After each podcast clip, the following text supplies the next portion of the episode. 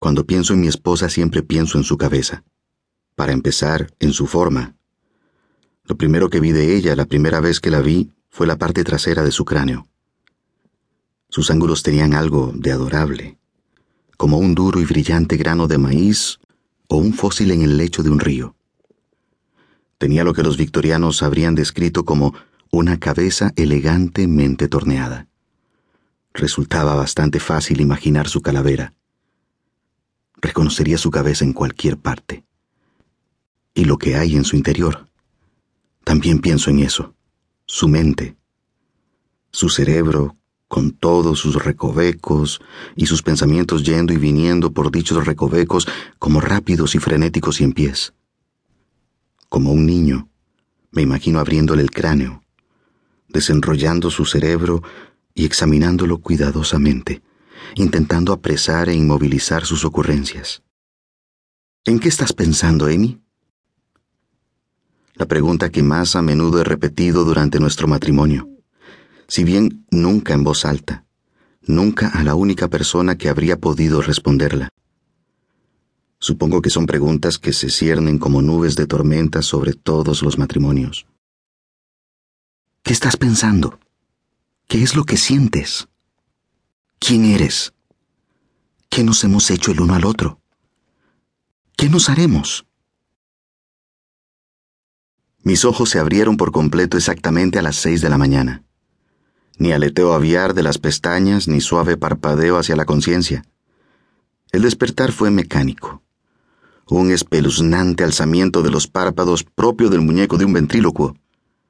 El mundo está sumido en la negrura y de repente comienza el espectáculo.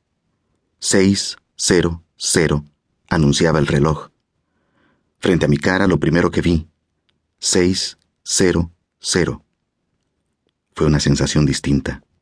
Raras veces me despertaba a una hora tan redonda. Era un hombre de despertares irregulares. 8.43, 11.51, 9.26. Mi vida carecía de alarmas.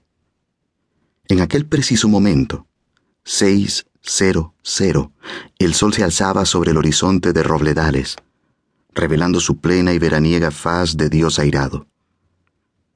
Su reflejo fulguraba sobre el río en dirección a nuestra casa, un largo y llameante dedo que me señalaba a través de las delicadas cortinas de nuestro dormitorio.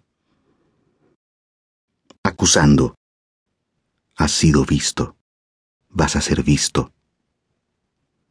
Me regodía en la cama, que era nuestra cama de Nueva York en nuestra nueva casa, a la que seguíamos llamando la nueva casa, a pesar de que llevábamos dos años viviendo en ella. Es una casa alquilada junto al río Mississippi, una casa que anuncia a los cuatro vientos nuevo rico residencial. El tipo de casa a la que aspiraba de niño desde mi barrio clase mediero. El tipo de casa que resulta familiar al primer vistazo. Genéricamente amplia, convencional y nueva, nueva, nueva. El tipo de casa que mi esposa estaba predeterminada a detestar. Como de hecho ocurrió. ¿Debo desprenderme del alma antes de entrar? Fue su primer comentario nada más llegar. Fue una solución de compromiso. Amy había exigido que alquilásemos en vez de comprar, pues tenía la esperanza de no quedar atrapados durante mucho tiempo aquí, en mi pequeño pueblo natal de Missouri. Pero las únicas casas en alquiler se hallaban apelotonadas en un inconcluso barrio residencial, un pueblo fantasma en miniatura de mansiones de precio reducido incautadas por el banco debido a la crisis. Un barrio cerrado antes de la fecha de apertura. Fue una solución de compromiso, pero Amy no lo consideraba así, ni mucho menos. Para Amy fue un capricho punitivo por mi parte, una cuchillada egoísta y desagradable. La había arrastrado, estilo troglodita, hasta un pueblo que llevaba tiempo evitando con todas sus fuerzas para obligarla a vivir en el tipo de casa de la que solía burlarse. Supongo que no es una solución de compromiso si solo una de las partes la considera como tal, pero así es como solían ser todas las nuestras. Uno de los dos siempre estaba enfadado, por lo general Amy.